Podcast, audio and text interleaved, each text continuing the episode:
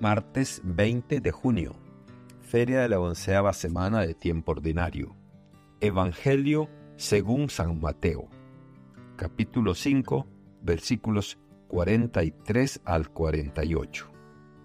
En aquel tiempo, Jesús dijo a sus discípulos, Han oído ustedes que se dijo, ama a tu prójimo y odia a tus enemigos. Yo en cambio les digo, amen a sus enemigos, hagan el bien a los que los odian y rueguen por los que los persiguen y calumnian, para que sean hijos de su Padre Celestial, que hace salir su sol sobre los buenos y los malos, y manda su lluvia sobre los justos y los injustos.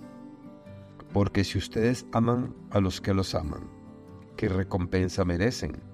¿No hacen esto mismo los publicanos? Y si saludan tan solo a sus hermanos, ¿qué hacen de extraordinario? ¿No hacen esto mismo los paganos? Ustedes pues sean perfectos, como su Padre Celestial es perfecto. Palabra del Señor. Gloria a ti, Señor Jesús.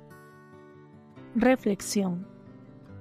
En la epístola a los Corintios, Pablo expone la importancia de la generosidad cristiana en un contexto donde la comunidad cristiana de Corinto estaba inmersa en una sociedad próspera y comercial, este mensaje no era trivial.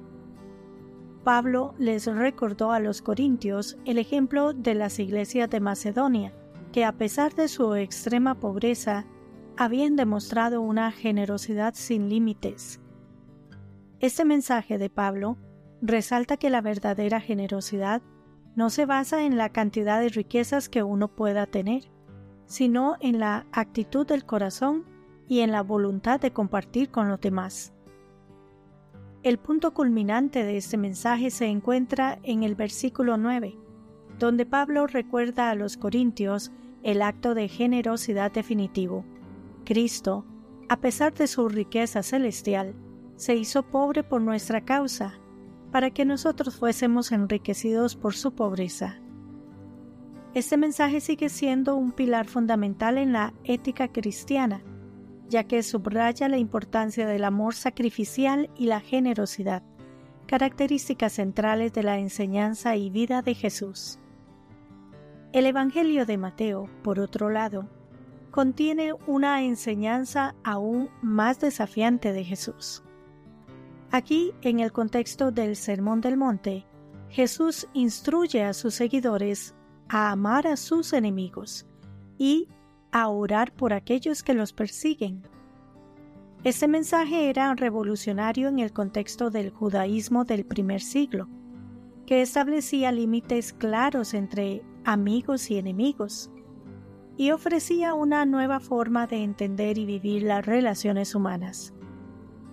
Estos pasajes tienen varias aplicaciones en nuestra vida cotidiana. El pasaje de Corintios nos recuerda que la generosidad no es una cuestión de cantidad, sino de actitud. Nos anima a vivir vidas de generosidad, siguiendo el ejemplo de Cristo, que dio todo por amor a nosotros. Esto no significa necesariamente dar todo lo que tenemos, sino más bien estar dispuestos a compartir con los demás de lo que tenemos, ya sea tiempo, talento o recursos, con un corazón amoroso y desinteresado. El pasaje de Mateo, por otro lado, nos desafía a ir más allá de nuestras propias fronteras y prejuicios, y a amar a todos los demás, incluso a aquellos que podríamos considerar nuestros enemigos. Este tipo de amor que Jesús nos enseñó y vivió nos desafía a ver a los demás no como enemigos, sino como personas amadas por Dios y a tratarlos con amor y respeto, independientemente de cómo nos traten. En resumen, estos pasajes bíblicos no desafían a vivir vidas de generosidad y amor, siguiendo el ejemplo de Jesús. Aunque estos mensajes fueron escritos hace casi dos mil años, siguen siendo relevantes hoy en día, desafiándonos a vivir de acuerdo con el amor y la generosidad que Cristo demostró. El mandamiento de amar a nuestros enemigos nos insta a mirar más allá de las divisiones humanas y a reconocer la humanidad y la dignidad en todos, sin importar cuán diferentes puedan ser de nosotros. Por otro lado, el llamado a la generosidad en 2 Corintios nos invita a compartir desinteresadamente lo que tenemos con los demás.